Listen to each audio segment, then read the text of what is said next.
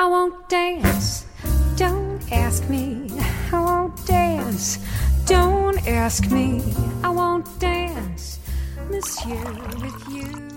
Olá, bem-vindos ao Simples Vinho, um local para desfrutar toda a complexidade do vinho de forma simples, quase um bate-papo. E hoje o tema é apreciação e degustação de vinhos. Vou contar o passo a passo utilizado pelos profissionais para avaliar todos os aspectos de um vinho e assim poder entendê-lo melhor, catalogá-lo na memória.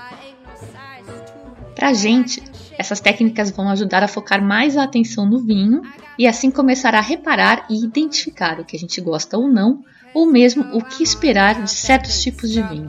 Vem comigo!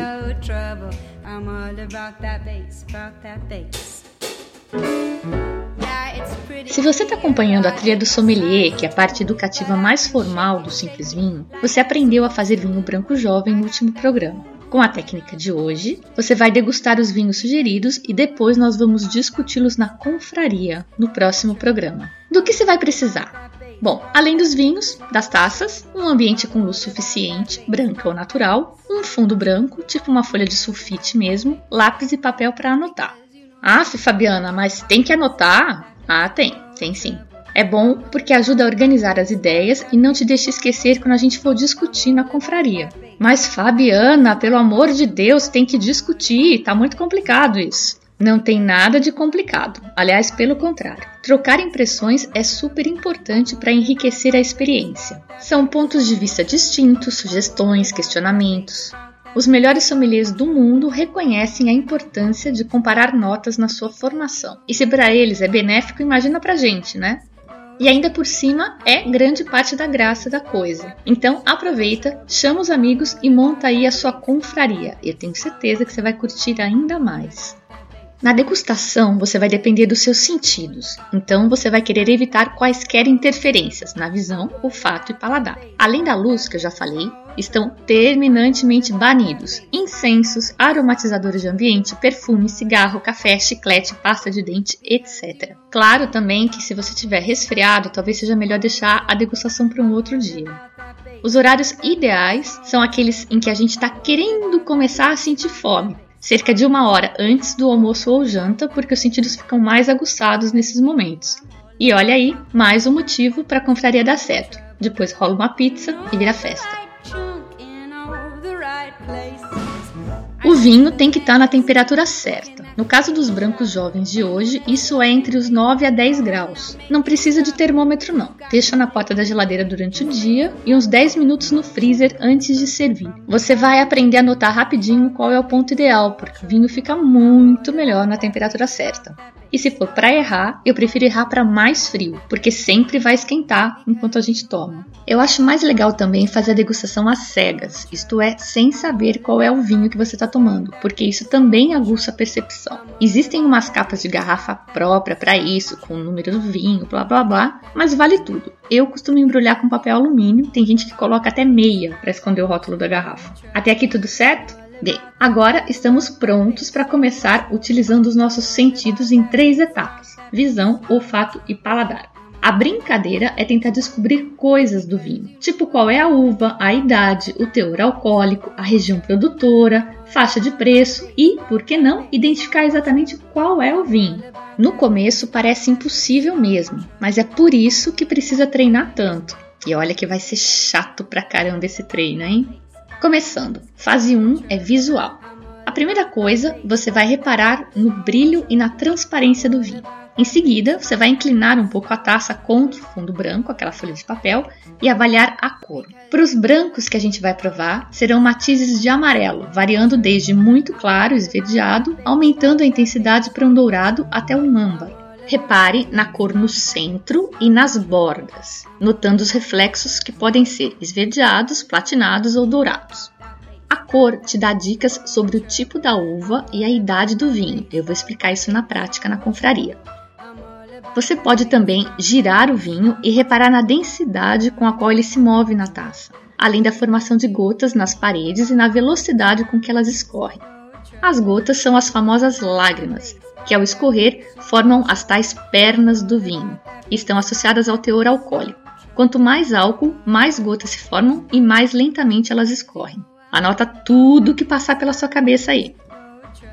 A segunda fase é olfativa, é quando você cheira o vinho e tenta identificar os aromas presentes. Você faz isso primeiro na taça parada, para tentar captar os aromas mais voláteis e que vão embora mais fácil.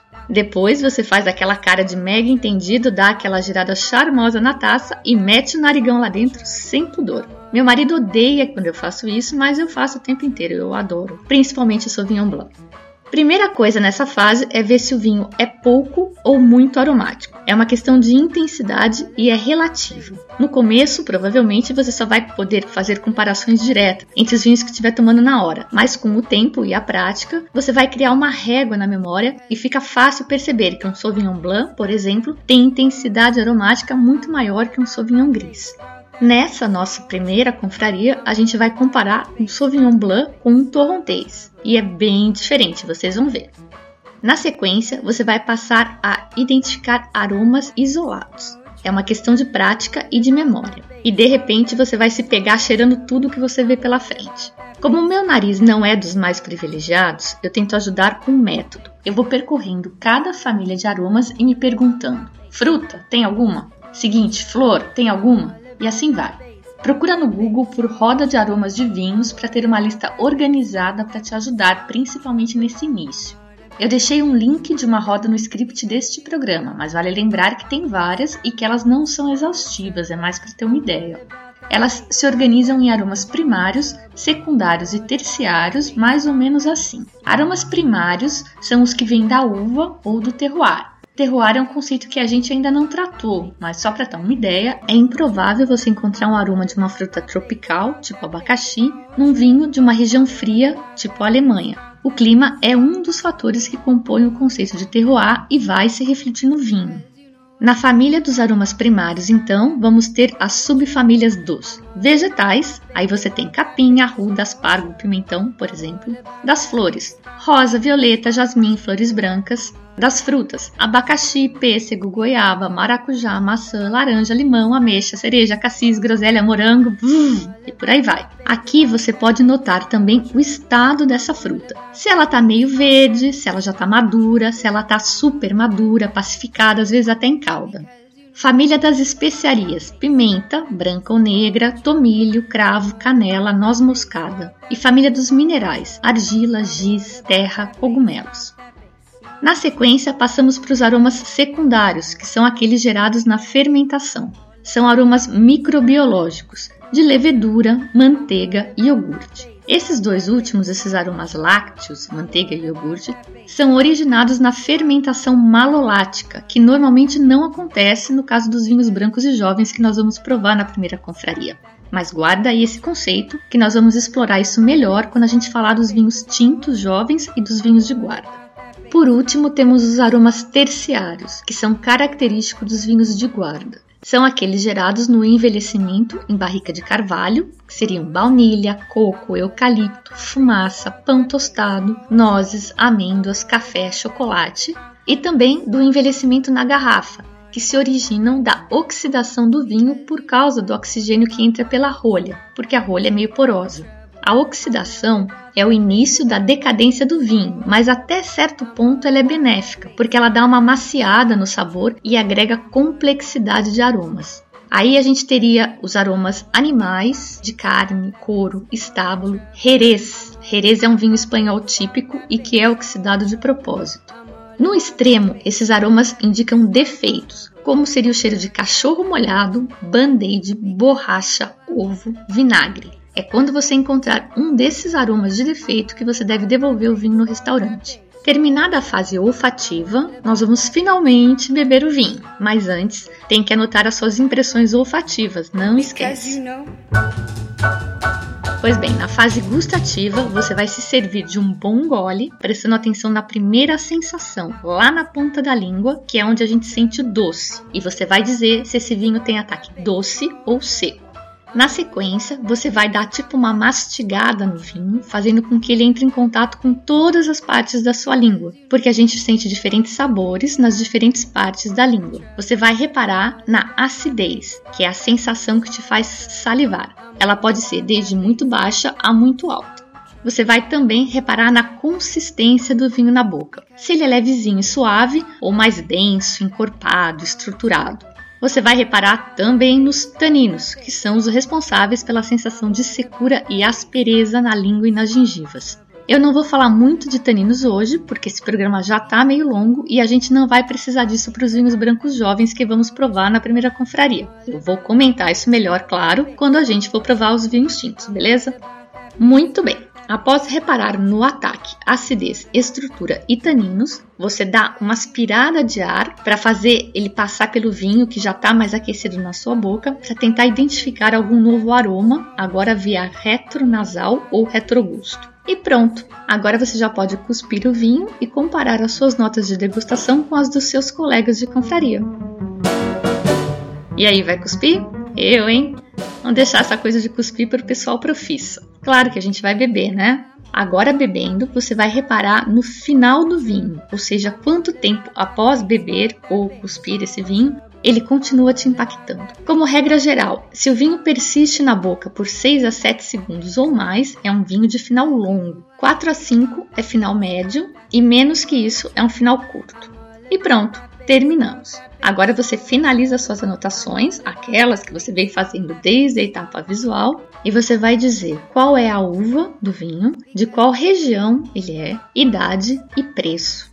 Ok, que você ainda não tem ideia dessas coisas, mas essas anotações vão te educando e te afinando. Você vai ficar surpreso com o quanto você vai mudar ao longo dessa trilha. Mas se você ficou cansado só de ouvir as etapas para degustação de vinho, chacoalhe essa preguiça porque isso é só impressão. Então, foco, disciplina e muita prática. O legal de usar a técnica é que ela te obriga a prestar total atenção nas sensações que o vinho te provoca. E assim você vai notando o que te agrada, se é mais ácido, mais tânico, mais barricudo, etc. E as diferenças entre os vários tipos de vinho. E com isso, além do joguinho de tentar adivinhar qual é o vinho, você vai começar a acertar mais na hora de comprar e vai começar a pensar em vinhos diferentes para ocasiões diferentes. Você vai passar a perceber por que aquele Bordeaux super caro, super encorpado, que tem uma nota super alta e é um tremendo vinho, não combina com o ceviche do almoço, que é super delicado e ácido. E você vai começar a harmonizar o vinho com a comida. Legal, né? Resumão de hoje, a gente viu que a avaliação do vinho é feita em três etapas. Visual, em que você vê limpeza, brilho e cor, também a densidade e as lágrimas. Fase olfativa, em que você avalia aromas primários, secundários e terciários, e a fase gustativa, com ataque seco ou doce, acidez, estrutura, taninos, retrogosto e final. Viu como é simples? Rapidinho. Agora é provar os vinhos que eu recomendei no podcast número 2, que era um Sauvignon Blanc chileno e um Torrontés argentino, e tomar as notas para a gente comparar na confraria. Eu repito o link para os vinhos no script deste programa também.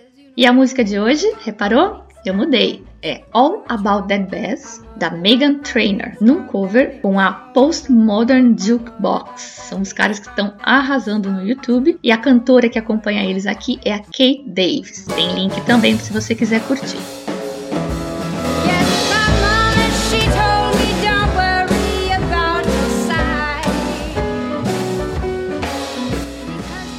E aí, gostou? Tem sugestões ou dúvidas? Escreve para mim no contato simplesvinho.com e me ajude a tornar essa experiência ainda mais interessante para todo mundo.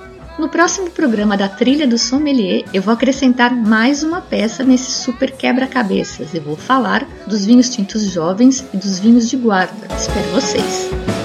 Você pode acompanhar os novos programas e posts se registrando aqui no site ou me seguindo no Facebook e Twitter. Eu sou a Fabiana Knossaisen e vou ficando por aqui com um simples vídeo. Tchim, tchim.